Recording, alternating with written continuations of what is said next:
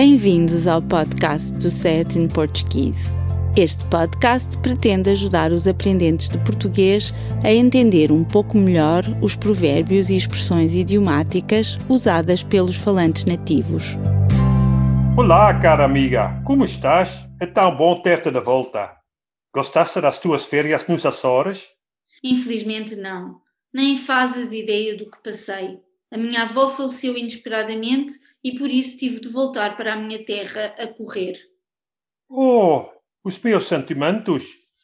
Ela estava doente? Não que se soubesse. Acho que a hora dela tinha chegado. Na minha última visita, a minha tia confidenciou-me que o médico lhe tinha dito que ela estava com os pés para a cova. Era de esperar que um dia ela fosse abotoar o paletó, como os brasileiros costumam dizer de alguém que morre de velhice. Parece-me um pouco desrespeitoso, não? Acho que não. O uso desta expressão é muito comum no Brasil, principalmente em conversas informais. Para perceberes melhor, tens de saber que, em tempos idos, o paletó era a peça de roupa que os homens só trajavam para ir à missa ou a festas e, sendo muitas vezes o único casaco que tinham, era também com este traje que eram enterrados. Talvez não seja o melhor momento para conversar sobre um tal assunto, mas estou muito curioso por saber se há outras expressões para descrever o fim da vida. Tal como em outros idiomas, devem existir muitos na língua portuguesa. Não te preocupes, estou em paz com o facto de a minha avó estar a dormir o sono eterno. E tens razão, todos procuramos evitar qualquer menção direta à morte e dessa fuga resultam inúmeros eufemismos, mas também disfemismos ou expressões irónicas, jocosas e mesmo cruas. Na minha região, quando alguém morre, as pessoas mais idosas comentam que o defunto foi morar para a companhia dos pés juntos ou que bateu as botas. Ambas as expressões parecem ter uma origem militar, já que companhia é um grupo de soldados comandado por um capitão que faz parte de um batalhão, e o ato de bater a bota é um procedimento executado quando um militar se retira da presença de um superior hierárquico e, por analogia, quando se retira da vida. Uma vez ouvi uma enfermeira dizer um dos seus pacientes tinha batido a caçoleta. Se calhar também está relacionada com o exército, pois caçoleta é uma arma de fogo antiga. Antes que me esqueça, deixe-me perguntar-te como é que está o teu avô depois de perder a sua mulher. Ora, aí está um bom exemplo de eufemismo para evitar a palavra morte. Perder alguém. É muito simpático da tua parte perguntares, mas o meu avô já está nas Malvas há muitos anos. Oh, lamento muito, não sabia. Não te preocupes. Suponho que estás a falar da sua última morada, outro eufemismo preferido pelos teus conterrâneos para descrever o cemitério. Ir às Malvas ou para as Malvas significa morrer. E para falar do cemitério dizemos estar nas Malvas, já que Malva é uma planta que se encontra frequentemente nestes locais, talvez devido à sua cor roxa, que, tal como o preto, também representa o luto. Mas a minha locução preferida para eufemisticamente descrever cemitério é Jardim das Tabuletas, pois tabuleta é a placa de madeira ou mármore onde se inscreve o nome dos falecidos.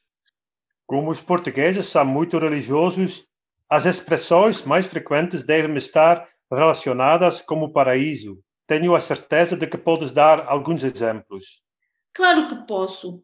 A referência mais direta ao Deus da religião católica é o capelão do hospital assegurou à família lutada que ela tinha entregue a sua alma ao Criador depois de se confessar. Mas existem outras do tipo na semana passada, a avó da minha colega foi desta para a melhor. Desculpa interromper-te. Acabo de me lembrar de outra expressão que ouvi num funeral. Durante o sermão, o padre disse que a falecida tinha ido para a terra da verdade. Muito bem. Todas essas são eufemismos neutros, mas existem também disfemismos. Palavras ou expressões depreciativas ou mesmo desagradáveis, como esticar o pernil, uma expressão relacionada com o antigo ritual da matança do porco, que faz referência especificamente ao momento antes de morrer, em que o animal dá um coice ao pontapé. Conheço outro desse mesmo, mas acho que é falta de educação dizê-lo em público. Dar o pé do mestre. Creio que o eufemismo dessa expressão é dar o último suspiro. E sim, tens razão quando dizes que não se pode usá-la à frente de pessoas que não conheces muito bem ou com quem não tens uma grande familiaridade. Mas porquê? Por causa do verbo pedar-se? Sim. O termo técnico é flatulência, mas quando o comum dos mortais tem de fazer referência a essa libertação natural de gases intestinais, usamos as palavras pum para as crianças e traque ou peido entre adultos, mas só quando estamos entre pessoas que conhecemos muito bem e entre as quais nos sentimos muito à vontade. Para um não nativo, é importante conhecer essas nuances da língua, já que o dicionário apenas diz que é um termo informal. Pois eu aconselho-te a usá-la com cuidado, ainda que aos estrangeiros se costume perdoar esses erros e até achar graça. É verdade. Já me aconteceu várias vezes. Mais alguma expressão usada para descrever o ato de falecer? Fazer tijolo ou tijolos. Um idiomatismo que remonta à época da reconstrução de Lisboa. Depois do terremoto de 1755, foi necessário fazer tijolos e o melhor material para realizar essa tarefa encontrava-se num campo de terra argilosa que, no tempo dos mouros, tinha sido um cemitério.